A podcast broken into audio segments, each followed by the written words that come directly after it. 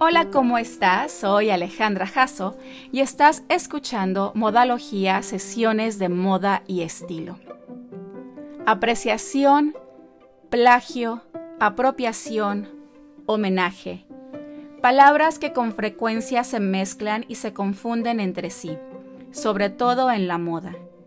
Y es que los diseñadores y las marcas están al acecho de inspiración en todos lados, y en muchas ocasiones sus miradas se posan en lugares lejanos, sus expresiones históricas y culturales cruzando la muy, muy delgada línea entre la apreciación y la apropiación.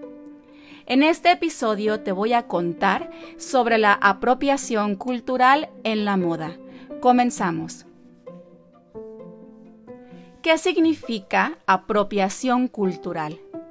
El diccionario de Oxford la define como la adopción inapropiada o no reconocida de costumbres, prácticas o ideas de un grupo de la sociedad, generalmente minoría, por miembros de otro y típicamente por personas de un grupo dominante. Es tomar objetos, indumentaria, manifestaciones culturales, históricas y artísticas sin permiso sin dar crédito a los orígenes culturales del producto, con fines comerciales y excluyendo a las comunidades o grupos precursores de los mismos y despojándolos de cualquier tipo de beneficio económico, al mismo tiempo que promueve los estereotipos y los desconecta de sus raíces. Es tomar un elemento de una cultura diferente a la nuestra y usarlo solo porque está de moda, por postearlo en redes sociales sin entender su verdadera historia y significado, disminuyendo así su valor e importancia. La moda siempre ha encontrado en otras culturas su fuente de inspiración, pero constantemente su interpretación de esta inspiración aparece en prendas llenas de símbolos culturales con el término licencia creativa como explicación y justificación. Es entonces cuando las personas creen que lo que presenta la marca o diseñador es una apreciación de la cultura, cuando en realidad podría ser apropiación cultural. Ha habido varias ocasiones en que las marcas han sido acusadas de ser poco sensibles a la historia y los significados asociados con los símbolos culturales de las comunidades minoritarias y marginadas de todo el mundo. Ahora te cuento algunos casos que fueron titulares. Iniciemos con el que me hizo tomar conciencia de lo que estaba pasando en la moda y que nosotros, los consumidores, habíamos normalizado. Empecemos con el caso Isabel Marant. En 2015, la diseñadora y marca de moda francesa Isabel Marant se enfrentó a una pequeña comunidad de mujeres indígenas mexicanas que la acusaron de plagio. Una blusa de la línea Etoile de Marant reprodujo con exactitud los diseños que se elaboran desde hace más de 600 años en Santa María Tlahuitoltepec, Oaxaca. La marca de lencería Victoria's Secret tiene un largo récord de apropiación de elementos simbólicos y culturales y ha sido acusada de apropiación cultural varias veces. En 2010, por ejemplo, causó controversia y enojo por utilizar en su desfile motivos tribales en la forma de pintura corporal de pueblos indígenas africanos.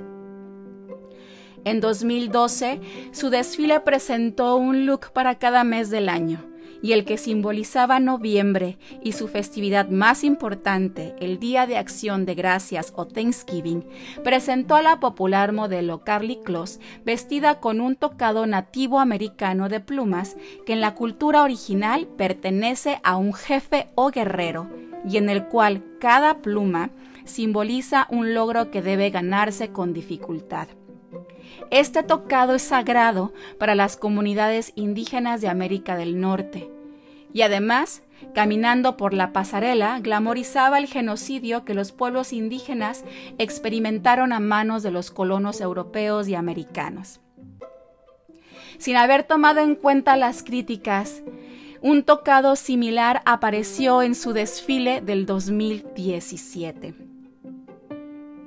Y en el desfile inspirado en China del 2016, Victoria's Secret convirtió la indumentaria tradicional en pequeñas prendas lenceras.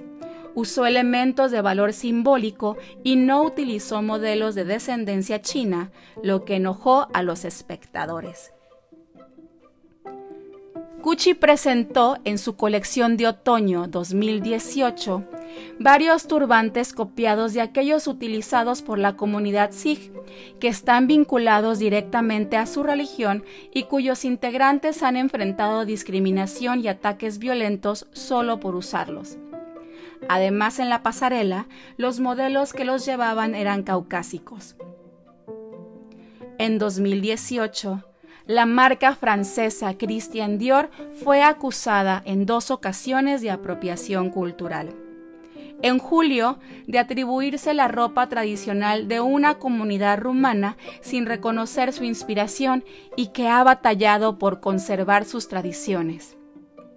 Y en noviembre, la colección Crucero de 2019 celebraba la herencia mexicana con inspiración en las escaramuzas y los personajes femeninos escritos por la escritora chilena Isabel Allende.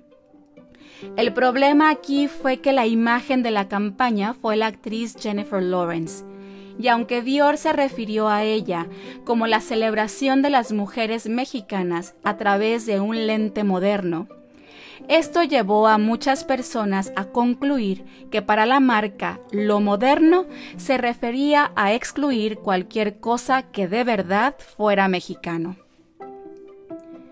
La colección Resort 2020 de Carolina Herrera sometió a la marca y a críticas y acusaciones de apropiación cultural al utilizar en su colección técnicas de bordado y patrones representativos de comunidades indígenas como los bordados de la comunidad otomí de Tenango de Doria, Hidalgo, elementos típicos del bordado del istmo de Tehuantepec, Oaxaca, y rayas del zarape de Saltillo, Coahuila.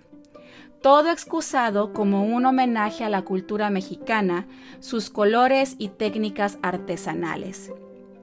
Este caso llegó a la Secretaría de Cultura, quien envió una carta a la Casa de Diseño pidiendo que explicara públicamente los fundamentos que la llevaron a usar elementos culturales y que indicara si las comunidades de donde fueron tomadas dichas inspiraciones se verían beneficiadas de la venta de las prendas de su colección.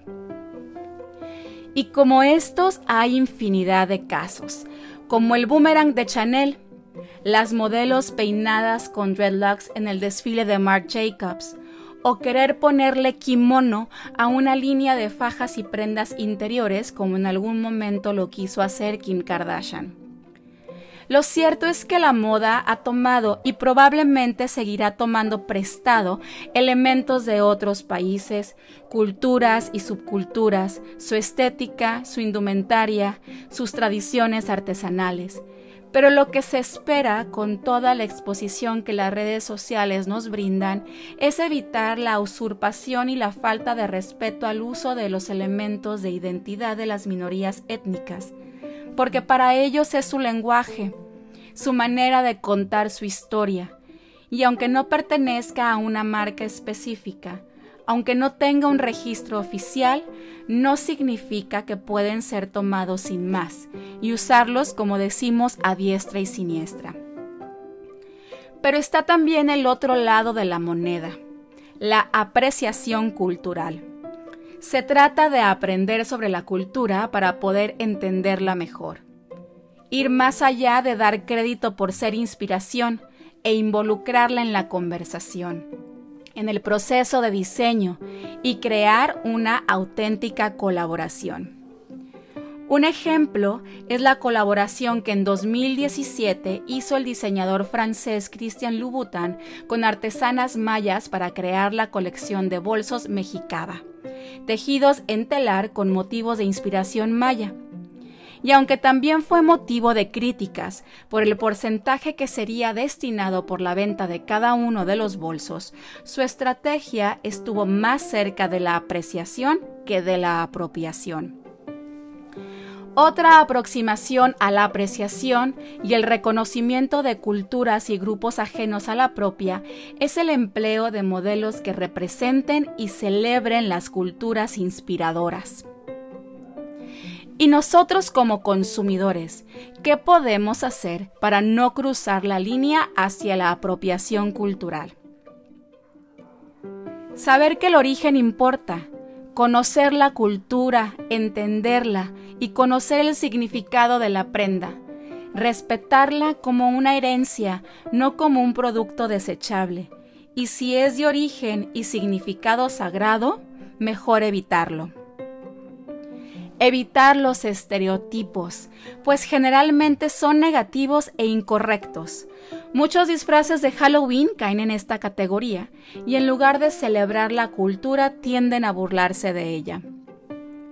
Y cuando utilicemos una prenda, un bordado, un tocado, una pieza de joyería, utilizar las redes sociales para promover la cultura, su gente y compartir los beneficios con ellos. No hay que regatear cuando compremos, respetemos su precio, su trabajo, su legado. Es todo por este episodio. Sin duda es un tema que invita a pensar y considerar. Gracias por escuchar y por quedarte hasta el final. Soy Alejandra Jasso. Te invito a que me sigas en mis redes en Instagram en Alejandra Jasso Facebook en Alejandra Jasso Fashion and Styling y en la página web alejandrajasso.com. Nos escuchamos por aquí la próxima semana. Pasa muy muy bonita semana también y recuerda que hagas lo que hagas, hazlo con estilo. Bye.